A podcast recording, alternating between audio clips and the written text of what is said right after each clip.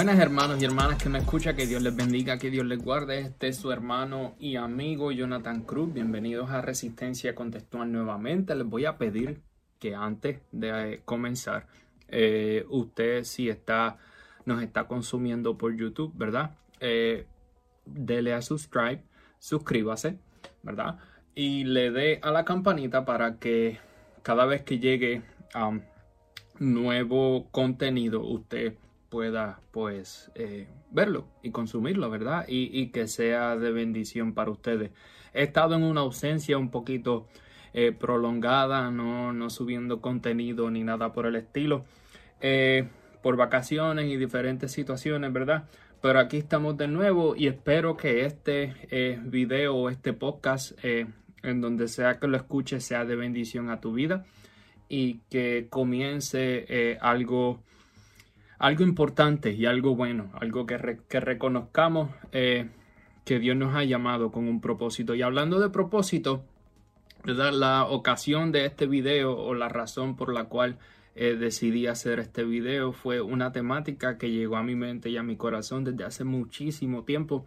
Eh, y no encontraba la manera de hablarla, pero quiero tener una conversación bien rápida sobre esta temática porque yo creo que es algo que malinterpretamos eh, eh, y haciendo justicia al nombre del canal Resistencia Contextual, ¿verdad? Aquí vamos a poner todo en su contexto. Y yo, eh, en esta ocasión, vengo a hablarles o venimos a reflexionar un poco sobre qué es el ministerio, ¿verdad? Escuchamos en nuestra, en nuestra en nuestras congregaciones, en nuestras iglesias, donde sea que usted vaya, y en nuestra crianza, en nuestras tradiciones denominacionales, de que todos tenemos un ministerio eh, asignado por Dios. Todo el mundo tiene un ministerio, todo el mundo tiene un propósito, todo el mundo tiene algo que hacer.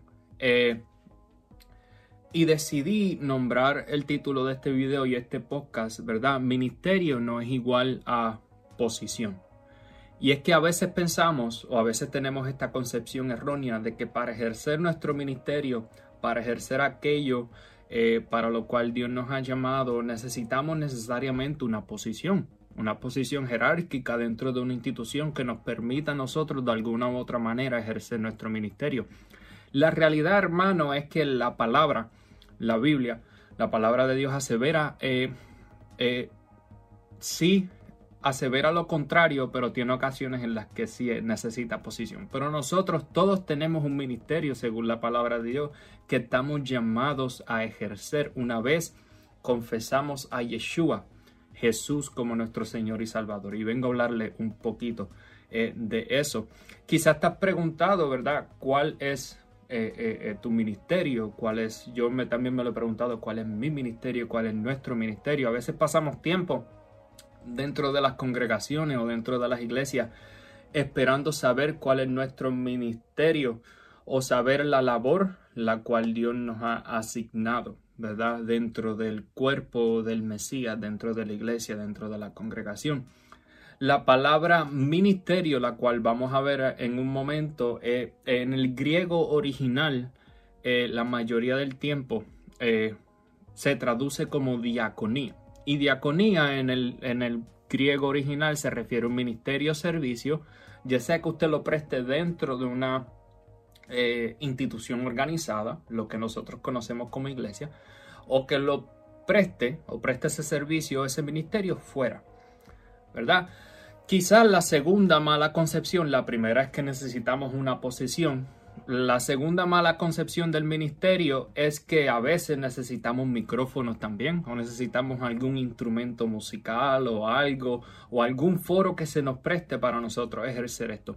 Pero escuche bien esta palabra al respecto que se encuentra en 2 de Corintios 5, 18. Eh, y yo quiero leerlo desde el 17 porque es importante eh, eh, leer el verso anterior para tener un poco de contexto. Dice, de modo que si alguno está en Cristo, o si alguno está en el Mesías, nueva criatura es. Las cosas viejas pasaron, ahora han sido todas hechas nuevas. El 5.18 lee de la siguiente manera, y todo esto procede de Dios, quien nos reconcilió con Él. Con el, perdón, nos reconcilió con Él mismo por medio de Cristo o por medio del Mesías, ¿verdad? y nos dio el ministerio de la reconciliación. ¿Ves? El proceso de regeneración, el, donde habla 2 de Corintios 5:17, es, es la nueva humanidad. O sea, cuando el Mesías muere y resucita, la garantía que nosotros tenemos es que en algún momento, ¿verdad? Nosotros que hemos confesado a Yeshua o a Jesús como nuestro Señor y Salvador, en algún momento, como Dios hizo con Jesús, como Dios hizo con Yeshua en levantarlo de entre los muertos, así hará con nosotros. En Él somos nuevas criaturas. Esto procede, o sea, o viene de Dios. Por gracia somos salvos, ¿ok? Um, y Dios nos reconcilió con Él.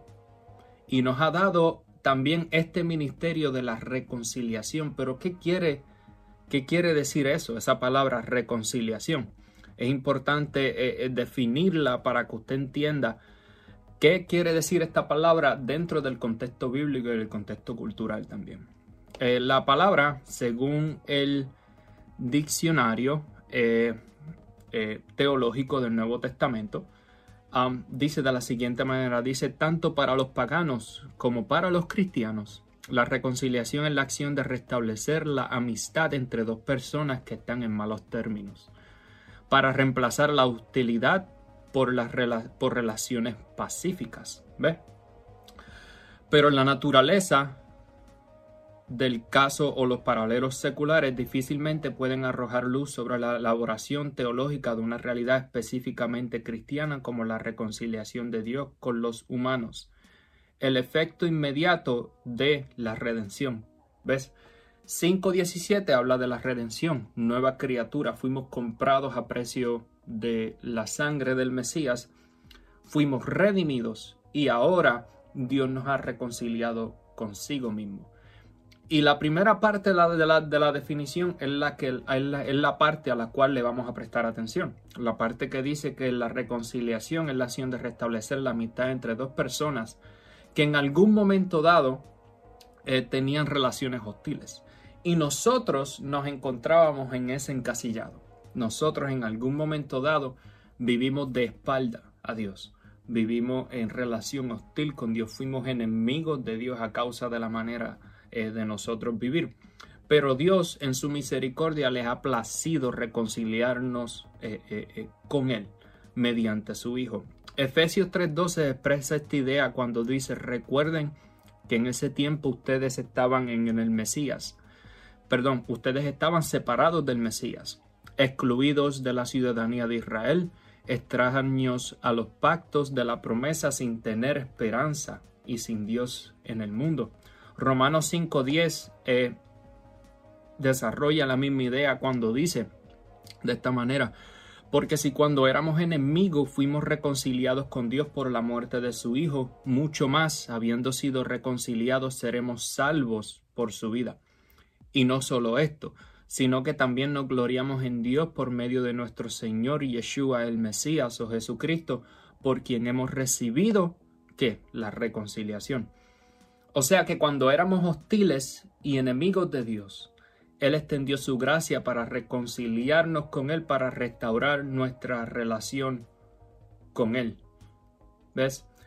Esa misma gracia que Dios ha extendido hacia nosotros por medio de cualquiera, eh, cualquier sea el vehículo o el instrumento que Dios lo quiso hacer para llevarnos a Él. Eh, segunda de Corintios 5, eh, versículo 18, dice de esa manera, ese mismo ministerio de la reconciliación, de llevar a a personas que están sin Dios y sin esperanza en el mundo, hostiles a Dios, ese mismo ministerio ha sido eh, asignado a nosotros. Segunda de Corintios 5:19 lo lleva un poquito más. Una vez usted acepta al Mesías como su Señor y Salvador, usted tiene este ministerio de la reconciliación y usted recibe eh, algún tipo de posición en el reino. Y presta atención a lo que voy a leer. Segunda de Corintios 5:19, continuando lo que dice, dice, es decir, que Dios estaba en el Mesías o en Cristo reconciliando al mundo con él mismo, no tomando en cuenta a los hombres sus transgresiones y nos ha encomendado a nosotros la palabra o el ministerio de reconciliación. El versículo 20, presta atención. Por tanto, somos embajadores, ¿ok? Del Mesías o embajadores de Cristo, como si Dios rogara por medio de nosotros. En nombre del Mesías o de Cristo les rogamos, reconcíliense con Dios. Al que no, al que no conoció pecado, lo hizo pecado por nosotros para que fuéramos hechos justicia de Dios en él. Y bien dice ahí que somos embajadores. Y usted se estará preguntando entonces qué es un embajador. Un embajador era un representante de un estado a otro. Cuando usted envía a alguien a dar un mensaje eh, de usted a otra persona, usted está enviando, esa persona se convierte en un embajador de su mensaje. Según el contexto bíblico, su ministerio es el de la reconciliación. Usted ha, sido hecho embajador del Mesías, de Yeshua, de Jesús, al mundo para reconciliar a la humanidad, para decirle a la humanidad, hey, hay oportunidad, hay redención, hay salvación, hay libertad. Regresen a Dios, reconcíliense con Dios nuevamente porque su voluntad es, según establece la palabra, su voluntad es que ninguno se pierda, sino que todos procedan a arrepentimiento.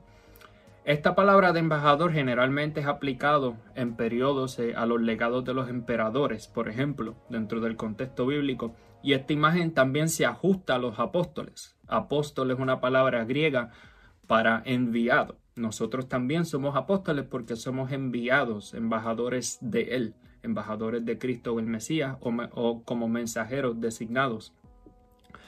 Para esta labor de embajador del reino de Dios, escucha bien, eh, y esto espero que sirva de ánimo si estás en esa búsqueda de, cuál es mi ministerio, cuál es mi función de, dentro del reino de Dios. Espero que este video sea de ayuda a ti. Dice, um, para esta posición dentro del reino de Dios no necesitas per se una posición, pues todos somos embajadores al aceptar a Yeshua como nuestro Salvador.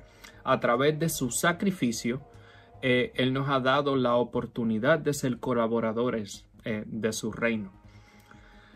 Comienzo eh, a cerrar este video diciéndote, ¿verdad?, que comiences a ejercer tu ministerio y decirle a aquellos con los que te relacionas que Dios desea reconciliarse con ellos.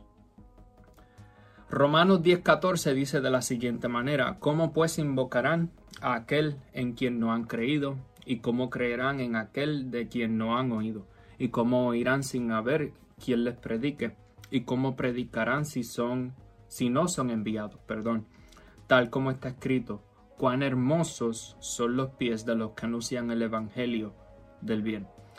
Cierro este video eh, rápido, ¿verdad? Queriendo decirte o diciéndote que no esperes posición. Eh, a veces estamos eh, en estos periodos dentro de nuestras congregaciones y de nuestra vida como creyentes esperando a que se nos asigne una posición, eh, creyendo que ese es nuestro ministerio. Cuando bien la palabra deja claro que, eres embajador, que tu responsabilidad primaria es decirle eh, a tu familia, a tus amigos, a tus allegados, hey, reconcíliense con Dios. La voluntad de Dios es que ustedes vuelvan a casa, que ustedes vengan eh, a disfrutar de las bendiciones que Él tiene y más importante aún, que cuando pase esta vida y cuando pase todo lo pasajero, valga la redundancia, eh, Él promete una vida eterna, Él promete resucitarnos y nos promete morar con Él en paz y en armonía. Comienza a ejercer el ministerio que Dios ha depositado en ti el Ministerio de la Reconciliación. Eh, espero que este video sea de bendición, espero que este podcast, si lo estás escuchando, que sea de bendición. En esta ocasión un poco corto, pero quería eh, hacer esa aclaración, quería que usted se llevara esto y que usted comience eh, a obrar en lo que el Eterno ha designado para tu vida. Llama a aquel que está lejos de él para que se reconcilie con Él. Dios siempre tiene los brazos abiertos para recibir a aquel que de verdad eh, quiere buscar de Él. Que Dios les bendiga, que Dios les guarde. Hasta aquí esta corta intervención eh, y será hasta la próxima. Bye bye.